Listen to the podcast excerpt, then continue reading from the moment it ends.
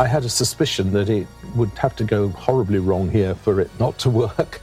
Ja, dass Phantom of the Opera am New Yorker Broadway nicht funktionieren könnte, da hätte schon einiges schieflaufen müssen. Dessen war sich Komponist Andrew Lloyd Webber schon vor der Premiere sicher, wie er 2023 dem US-Sender NBC sagte. Mit gutem Grund, denn als sich der berühmte Kronleuchter zum ersten Mal über das New Yorker Publikum hinweg zur Decke des Majestic Theatres hob, hatte das Phantom bereits London erobert. Seit etwas mehr als einem Jahr lief das Musical dort schon und löste einen regelrechten Hype aus.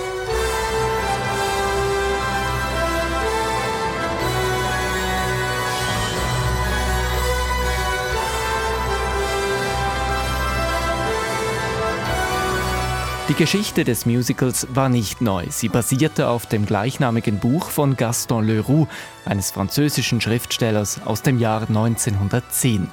Einige Adaptionen gab es bereits. Lloyd Webber entdeckte die Geschichte aber letztlich in einem kleinen Buchladen in London für sich.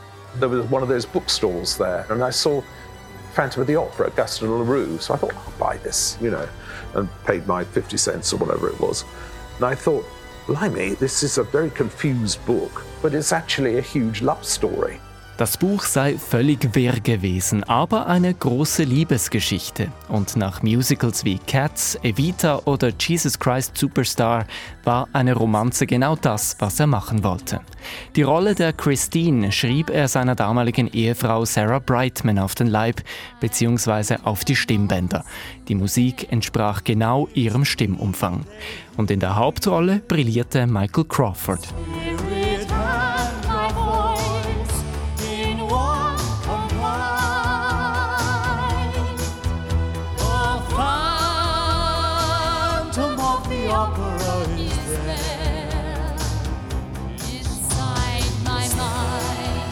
Phantom of the Opera sei ein Phänomen gewesen, sagte Andrew Lloyd Webber, eigentlich perfekt von Anfang an.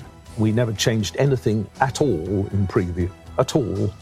And I mean, that will never happen to me again, and it certainly never happened to me before. Absolut nichts habe man bei den Voraufführungen geändert, und das sei ihm vorher und es werde ihm wohl auch jetzt nie mehr passieren. Alles, alles habe gepasst. Und die Erfolgsgeschichte sucht auch in New York seinesgleichen.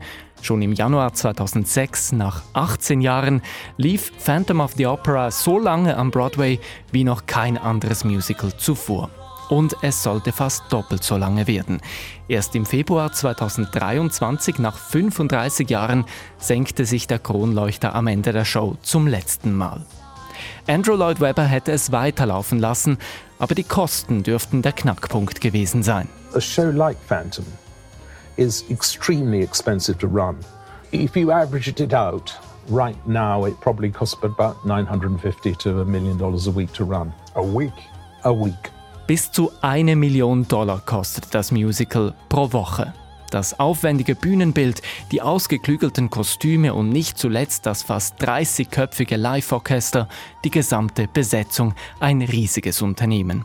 Und so ging es 2023 also zu Ende, aber nur in New York. In anderen Städten der Welt und natürlich auch im Londoner West End treibt das Phantom noch immer sein Unwesen.